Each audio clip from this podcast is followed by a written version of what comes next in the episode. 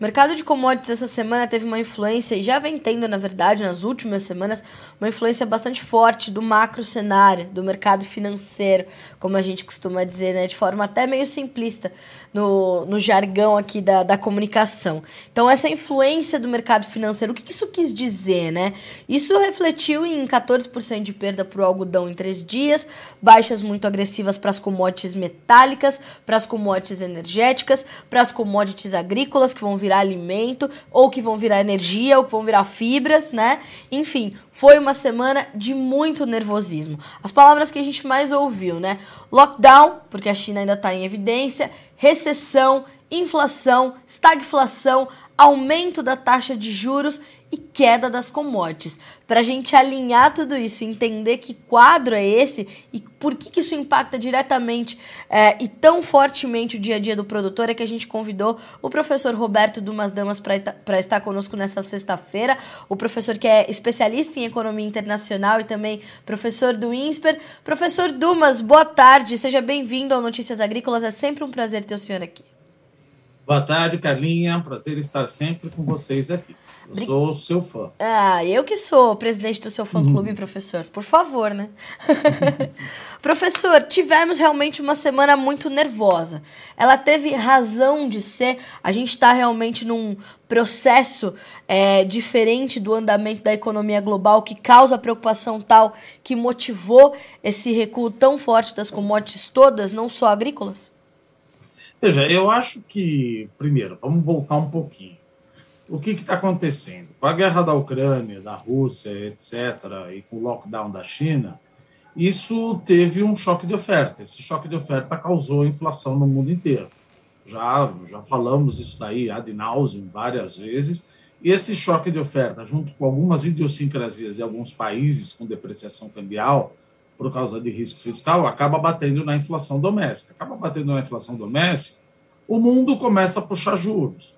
E até boa teoria econômica, se bem que existem outras vertentes à teoria econômica, mas eu fico muito mais naquela teoria econômica onde existe a neutralidade da moeda no longo prazo, mas no curto prazo não. Isso todo mundo concorda. No curto prazo, o aumento da taxa de juros freia a atividade econômica.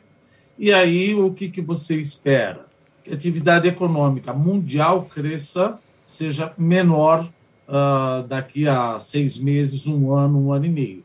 E isso antecipadamente já faz com que a demanda por commodities, essa explicação, apesar de tem partes que eu concordo, partes que eu não concordo, e leva essa queda no preço aí. Mas vamos combinar uma coisa. Primeiro, a guerra não acabou, a guerra está longe de acabar. Segundo, vai faltar alimento. Terceiro, por mais que o lockdown esteja na China, uma, mais cedo ou mais tarde, esse lockdown por causa da Covid-19, Covid-0, que é o que o Xi Jinping, o líder do Partido Comunista Chinês, presidente da China e líder do Exército de Libertação do Povo, ele vai flexibilizar esse lockdown e esse ano, justamente em outubro, vai fazer, vai ter eleição, várias aspas, né? Da, do terceiro mandato de Xi Jinping. E não fica bem para um partido comunista chinês, que não é comunista, mas é uma ditadura, você tem um crescimento muito abaixo do que o Partido Comunista Chinês esperava no começo do ano, de 5,5%.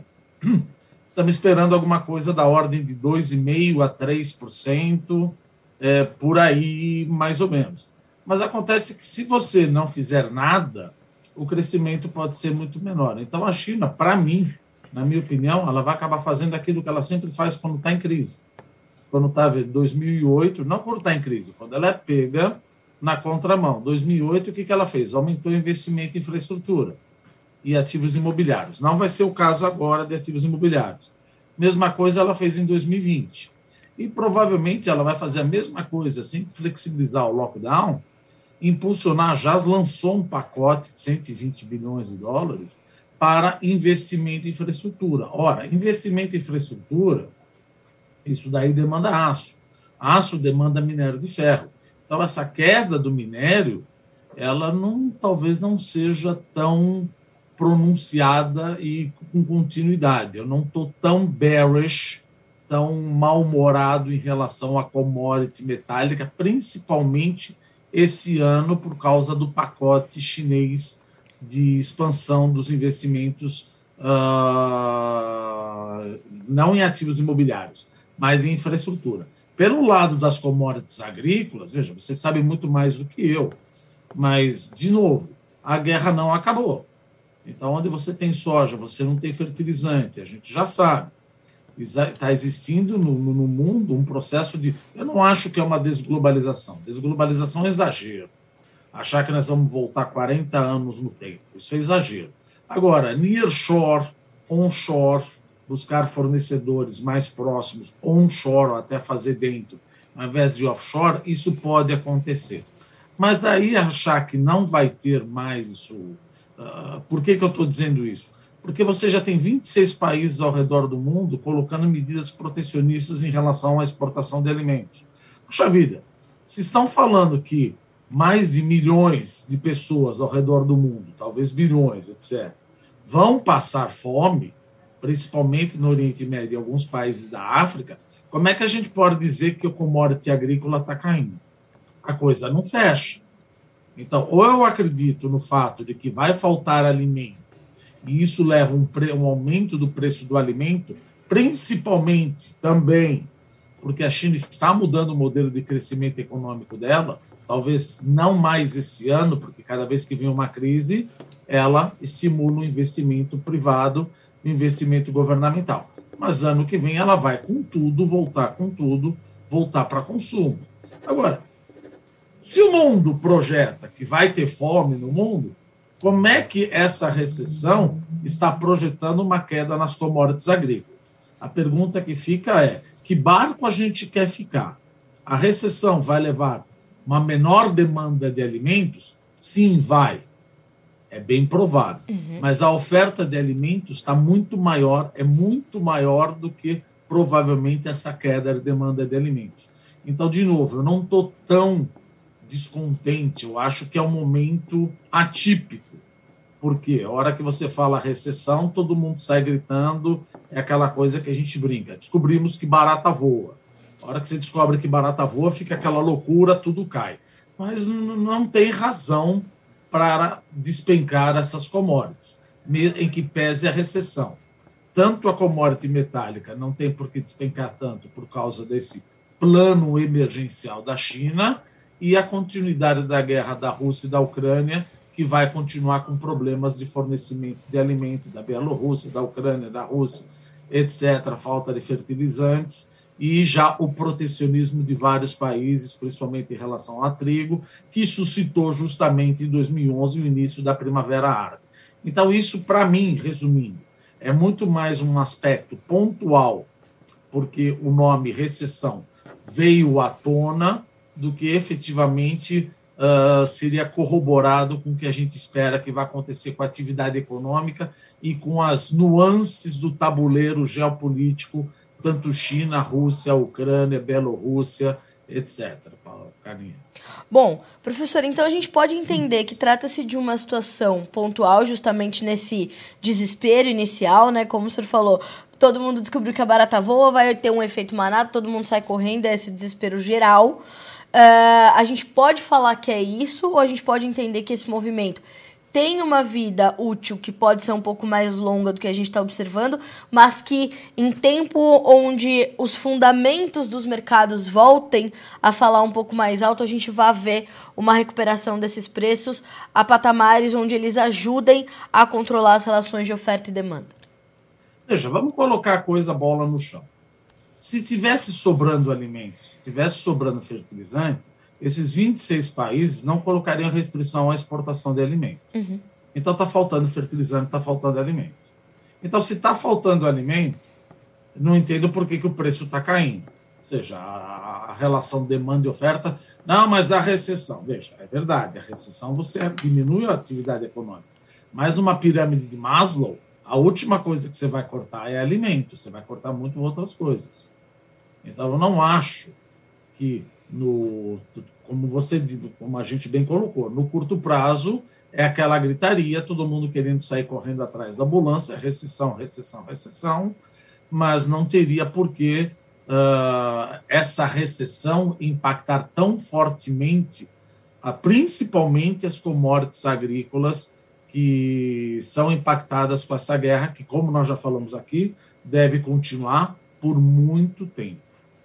Por muito tempo, porque, como nós já falamos, Putin não está conseguindo fazer nada daquilo que ele conseguiu, então uma saída honrosa para ele seria tirar todo o acesso da Ucrânia do Mar de Azov e do Mar Negro.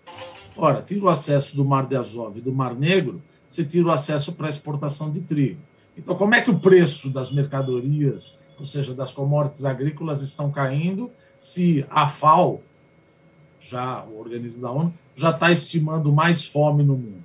Então, acho meio complicado, eu acho que é um exagero o que está acontecendo com commodities agrícolas, na minha opinião. Commodities metálicas também é um exagero, como nós falamos, porque existe uma idiosincrasia do governo chinês, que é uma ditadura, e ele não pode crescer menos, justamente no terceiro mandato, agora em outubro, que ele vai ser eleito, tem um crescimento muito menor do que 3%. Isso não compete. Isso sempre ocorre cada vez que a China é cometida por alguma crise. Tanto é que, como eu já falei, soltou esse pacote de 120 bilhões de investimento em infraestrutura. infraestrutura vai aço. Sim. Infraestrutura vale aço. Então, é, é, é, de novo, você geralmente o mercado pega um pedaço da informação e trabalha com aquele pedaço da informação, mas não olha, faz uma análise geopolítica do que está acontecendo com a guerra, do que está acontecendo com o lockdown, do que está acontecendo com a possível flexibilização do lockdown, da eleição do Xi Jinping que é uma ditadura, ele não pode ter um crescimento pífio, ele está mudando o modelo de crescimento econômico, como é eleição, ele não pode ter um crescimento menor, ou seja, é, acaba sendo uma análise um pouco rasa, esse desespero de derrubar commodities agrícolas e commodities metálicas, na minha opinião. Eu acho que o negócio volta. Professor, aonde está a sua preocupação neste cenário? Quando a gente pensa na recessão, quando a gente pensa no processo inflacionário, nessa necessidade que os bancos centrais mundo afora têm de aumentar a taxa de juros, onde é que está a sua preocupação? Onde é que a gente pode ter um, um impacto mais severo? Veja, eu acho o seguinte: Uh, não há menor dúvida, se você pegar a inflação dos Estados Unidos, 8,6%, veja, estou falando dos Estados Unidos, não estou falando do mercado emergente, estou falando dos Estados Unidos. O índice de preço ao produtor foi mais de 10%. Então era óbvio que o Federal Reserve estava behind the curve, atrás da curva. Uhum. E ele já subiu 75 basis points. E agora, dois dirigentes do Banco Central norte-americano ontem já falaram que não está completamente descartado mais uma subida de 75 basis points, ou seja, 0,75. Se você subir 0,75 agora na reunião de julho, depois é, setembro, outubro, novembro, acho que vai ter mais três ou quatro aí, você vai terminar o ano entre 3,5% e 4%. Só que 3,5% e 4% não é isso que está no nosso câmbio. O nosso câmbio está entre 2,5% e 3%. Esse aumento de juro tende a depreciar mais a minha moeda. Não só isso. A gente sabe que eleição, em momento de eleição, não é esse ou aquele a, a, a, presidente. Mas todo mundo quer fazer bonanças para ser eleito. Então, é CPI da Petrobras, é querer mexer na Petrobras, é querer fazer o pacote do caminhoneiro, é fazer o pacote aumentar o Auxílio Brasil. Isso vai acabar estourando cada vez mais o teto de gastos.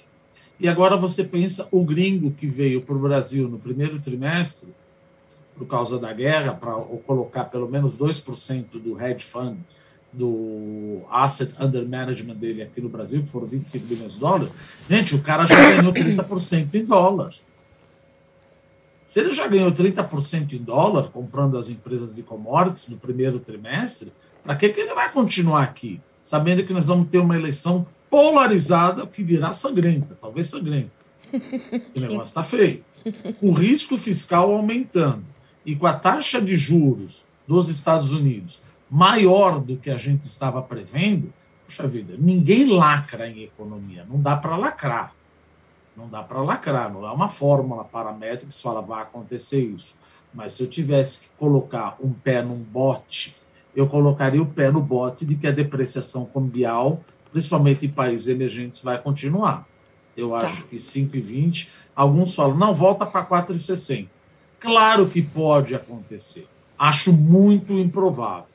Então, só porque aquela coisa, puxa, o economista fala, fala, fala, e acaba não falando nada. Então, a gente coloca e fala: olha, para mim, o câmbio é de 5,20 para cima. É, é de 5,20 para cima. Eu fiz essa pergunta, professor, porque justamente eu queria entender a conexão entre essas duas, essas duas situações, uh, uma vez que durante a semana a gente recebeu também muitas análises de que os fundos estavam de, de fato se desfazendo das suas posições nas commodities, é, principalmente metálicas e agrícolas, mas nas commodities todas de uma forma geral e partindo para esses ativos mais seguros. Aí eu queria entender que ativos eram esses e justamente se esse movimento tinha uma vida é, longa baseado nesse macro cenário. Mas pelo que eu estou entendendo, o macro cenário ele também em algum momento vai é, é, provocar uma volta, portanto, desses fundos às commodities. A gente pode entender dessa forma? Eu acho que pode entender do seguinte, que nem nós falamos, esses fundos já ganharam bastante. Eles já fizeram a cota dele para 2022. Eles investiram em commodity, ah, vai subir mais. Não, veja, esses fundos, a administração, os administradores desses fundos não são aposentados. Aposentado, por exemplo, ou aquele tio ou avô fala, oh, ganhei 100%, vou ganhar mais 100% principalmente quem compra ativo de criptoativo, fala, já ganhei 200, quero ganhar 300%. Para eles, 30%, 40% em dólar já está muito bom. Sabendo que eu vou ter uma eleição polarizada e que meu risco fiscal pode aumentar, e alguém fala, não, mas meu risco fiscal está bem, porque eu estou batendo recordes de arrecadação. Ora, gente, é óbvio que eu estou batendo recorde de arrecadação. Com a inflação a 12%, o preço aumenta, minha arrecadação aumenta. Se a inflação, se a inflação cair para 5%, e meu PIB for menor no ano que vem, então vou entrar em déficit primário. Então a gente já está estimando que, apesar de um superávit primário agora, é um déficit primário no ano que vem. É aquela coisa, você está numa praia, subiu a água, subiu a água, escondeu o nosso corpinho não tão uh, malhado assim. A hora que baixar a água e ver que a inflação caiu de, de, de 12% para 6%, 5%, toda aquela receita extraordinária que você tinha não vai ter mais, porque o preço caiu. Então vai mostrar. E outra, nós estamos furando o teto de gasto ad nauseam. Ou seja, cada dia sai no jornal que eu quero fazer uma PEC. Eu quero fazer CPI da Petrobras, eu quero mexer na lei das estatais, que é justamente a lei que foi estabelecida no governo Temer para não utilizar como cabide de influência política a Petrobras. Gente, o que, que é isso? Não podemos fazer um negócio desse. Você faz isso, o risco fiscal, o prêmio de risco aumenta, a curva de juros acaba estipando. Curva de juros estipa, o cara pega, sai do Brasil. Para onde que ele vai, o gringo, até mesmo investidor brasileiro? Ele vai para T-Bond. E outra, tem um título chamado TIPS, que é o Treasury Inflation Protected Security, dos Estados Unidos. É como se fosse a nossa NTNB. Você ganha dólar mais inflação dos Estados Unidos. Puxa vida, você ganhar dólar mais 8,5%, está muito bom. Você já ganhou 30% em dólar, agora vai ganhar dólar mais 8,5%. Para que, que você vai ficar aqui? Correndo esse risco, essa crise. E veja, não estou querendo que seja. Uh, nós tenhamos um plano de Estado para 5, 10 anos. Mas cada vez que você abre um jornal, é uma PEC nova Gente, você está querendo mudar a Constituição a cada 24 horas? Fazer uma proposta de emenda à Constituição a cada 24 horas? Esse nível de incerteza, se eu fosse um administrador de hedge fund, eu falaria, olha, não é a favor de um nem a favor do outro. Nós que trabalhamos no mercado financeiro, a gente sabe precificar. Mas então, vamos deixar cair, botar a bola no chão, vamos ver quem vai ser eleito e depois a gente volta mas por enquanto eu, como administrador de recurso, eu tiraria o recurso e esperaria para saber até onde vai essas bonanças que você quer fazer ou até mesmo o programa do outro candidato que não é presidente está falando que quer eventualmente fazer uma reestruturação da dívida pública. Quer dizer, são umas propostas meio que é salta aos olhos de uma forma não agraciável, né? vamos dizer assim. Uma coisa que machuca os olhos, né? machuca a nossa visão. Então, você tem umas propostas aí que, como investidor, eu tiraria o recurso do Brasil nesse momento. E Principalmente que nós descobrimos que barata voa, e se o cara está aqui por causa de commodity, a commodity está apanhando por algum motivo pequeno, gente, o que, que eu vou continuar fazendo aqui? Ou seja, a gente. continuar fazendo aqui. A gente Mais volta... uma pancada pro câmbio. Desculpa. Não, era isso. É, era eu queria entender. É uma, mais uma pancada pro câmbio. A gente voltou, por, portanto, a ser um ambiente é, menos atrativo e num ano de eleição, onde ela está completamente polarizada e muito clara, né, do, dos candidatos que vão ali mesmo correr na dianteira para ver quem assume Brasília pelos próximos quatro anos. Deus nos ajude. É, a gente está nessa, nessa. Até lá, a gente vai ficar nessa toada, professor. É bem provável, mas veja, isso sempre acontece. Em época de eleição muito polarizada, se você pegar Lula e Serra lá em 2002, a volatilidade do câmbio estava a mesma coisa. Se você pegar Dilma Aécio, a volatilidade do câmbio estava a mesma coisa. Só que agora, se você pegar o desvio padrão dos retornos médios diários semanais, você vai ver que a volatilidade do câmbio está muito maior. Volatilidade cambial significa risco. Então, às vezes, eu falo com a empresa, falo, não, eu não faço hedge cambial. Gente, você vai dormir com o câmbio a 4,7 e acorda com o câmbio a 5,20. Como é que você não faz uma proteção cambial disso? Como é que você não faz uma proteção hedge cambial em algum banco? Quer dizer, é imperioso você fazer. De novo, quem tenta estimar câmbio é banco, é economista, é estrategista-chefe. Empresa não tem que estimar câmbio. Empresa tem que fazer hedge. Porque senão ele está fugindo, ele está se transformando. Veja, qual é o teu, o, o, teu propósito? O meu propósito é fazer bolo, meu propósito é fazer panetone etc. E tá. Bom, então o meu propósito é fazer salsicha. O exemplo é claro. Bom, então continue com o teu propósito, esse é teu valor. Não é tentar ganhar no mercado financeiro, tentar ganhar e apostar contra ou a favor ao dólar dessa maneira. Não é assim, você está fugindo dos, da missão da empresa. Se você quer fazer isso, então monta um banco, que é diferente. Então, hedge, hedge, hedge. Isso é a palavra-chave no momento atual principalmente agora, que desde que nós abandonamos a âncora cambial, se você calcular o desvio padrão, nunca, desde 1999, o câmbio esteve tão volátil. Empresas podem quebrar se tiverem denominadas ativos denominados em dólar ou insumos denominados em dólar e não tiveram hedge natural. Então, hedge é uma palavra que deveria estar na cabeça de todo CFO, ou de qualquer empresário hoje em dia. Se tiver alguma exposição em dólar, obviamente. Mas é, é isso, professor, que a gente tem tentado trazer muito é, de forma mais presente aqui nas nossas análises, que é essa necessidade do produtor estar preparado, porque já passou a, a fase dele ser só produtor rural, né? Porque ele faz mais do que produzir né? Ele tem que fazer uma gestão muito detalhada. Então, essa, esse empresário rural, eu queria justamente entender se o senhor podia trazer uma orientação para esses empresários, né? E pelo que eu posso entender, é justamente isso: é rede, proteção das suas margens de rentabilidade, entendimento dos seus custos de produção, porque ambos estão ali ainda numa berlinda que parece que ainda vai durar um pouco mais, não é isso?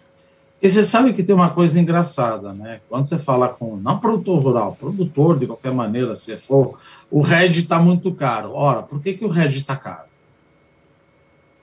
Por que, que seguro de determinado carro é mais alto o preço, o valor? Ora, porque é um carro visado, é um carro visado por ladrões. Então, se o RED cambial está caro, é porque a volatilidade está muito alta. Quanto mais caro está o RED cambial, mais arriscado você está se não fizer. Agora, se você faz um seguro de carro que o, o custo do seguro é bem baixo, é porque esse carro não é muito visado. Ou seja, leia entre linhas. Uhum. Se o seguro para fazer um hedge cambial é caro, é porque alguém está cobrando mais caro para correr um risco maior. Então, isso já é um bruta do indicador de que se você não fizer, você está correndo um risco maior. Ora, se eu ponho o seguro do meu, se eu ponho o meu carro no seguro, por que, que eu não vou colocar o caixa da minha empresa no seguro também? Ah, é muito caro. Sim, é muito caro porque existe um grande risco de você perder esse caixa. Por isso que é caro. Claro. Seguro é caro mesmo, principalmente em cenários adversos. Quer em cenário, fazer analogia de bandido querendo roubar o teu carro que é bem visado, como um cenário onde a volatilidade cambial e a volatilidade de insumos, etc., é muito alto. Então, tem empresas que não fizeram hedge de açúcar, tem empresas que não fizeram hedge uh, do trigo, tem empresas que não fazem hedge cambial. Falou, oh, nós ganhamos até agora. Sim, até o momento que você não ganha mais. Até o momento que você não ganha mais. Mas minha margem está sendo prejudicada. Sim, mas a tua margem pode, você pode morrer. Uma coisa que a gente sempre fala é o seguinte: mas isso não vai acontecer. Gente, quando a gente aloca uma probabilidade pequena, porém, a despeito da probabilidade pequena, mesmo com a probabilidade pequena, se ocorrer esse cenário, é a morte da empresa, eu não posso negligenciar de jeito nenhum. Ah, mas a probabilidade é muito pequena. Sim, mas se ocorrer, eu já aloquei uma probabilidade de 5%, e se ocorrer isso, a minha empresa morre, eu preciso endereçar. O que eu não preciso endereçar é probabilidades pequenas com outcomes ou resultados que não uh, uh, seriam tão perniciosos para a minha empresa. Então é falacioso falar, não, mas a probabilidade disso ocorrer é quase mínima. Mas se ocorrer, eu morro. Puxa vida, então eu tenho que olhar. Eu tenho que olhar. Olha, a probabilidade de você ter um ataque cardíaco é 5%. Ah, deixa para lá. Não, eu vou ter que me cuidar. Eu vou ter que me cuidar. A mesma coisa uma empresa. Não, a probabilidade de eu perder dinheiro e a minha empresa quebrar é de 5%, se não fazer hedge. Vamos seguir. Não, você vai botar em risco a tua empresa dessa maneira? Então é hedge de tudo. Tá certo. Professor, sempre bom ter o senhor aqui para trazer essa, essa análise, esse esclarecimento. Fiquei é, bastante surpresa com essa perspectiva. Fiquei até mais animada, né? Porque tivemos uma semana completamente difícil para as commodities, né? E, portanto, a gente que fala diretamente para os produtores rurais fomos muito demandados, né? Do que está acontecendo agora né? Pelo amor de Deus.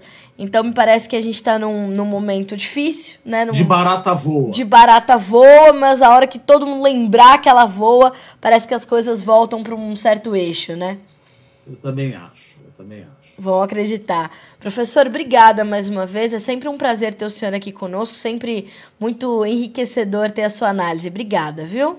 Obrigado, Carla. Sempre um prazer estar com vocês e sempre à disposição. Um abraço. Um abraço a todos. Bom final de semana para o senhor. Você também. Tchau. Até mais. Tchau, tchau.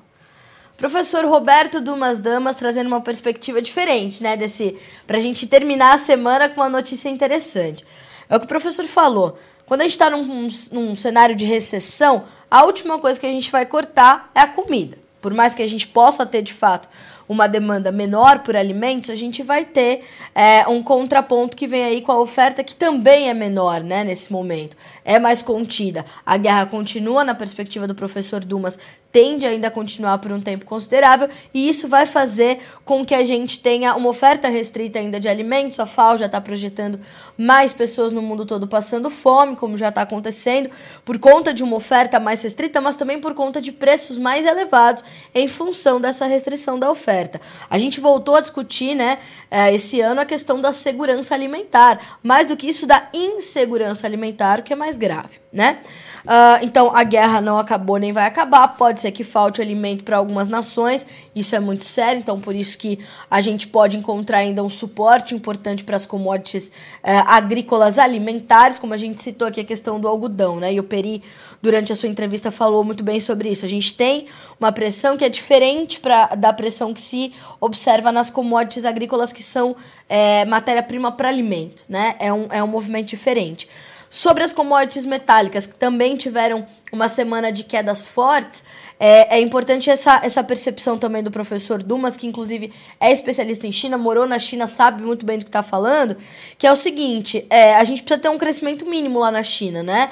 Inicialmente se falava já dentro de uma crise, Covid, pandemia, lockdown, de 5,5%, passamos a ver algo entre 2,5% e 3%, e pode ser menor até do que isso em função desse quadro que a gente está vendo agora. Mas caso eles queiram ter de fato...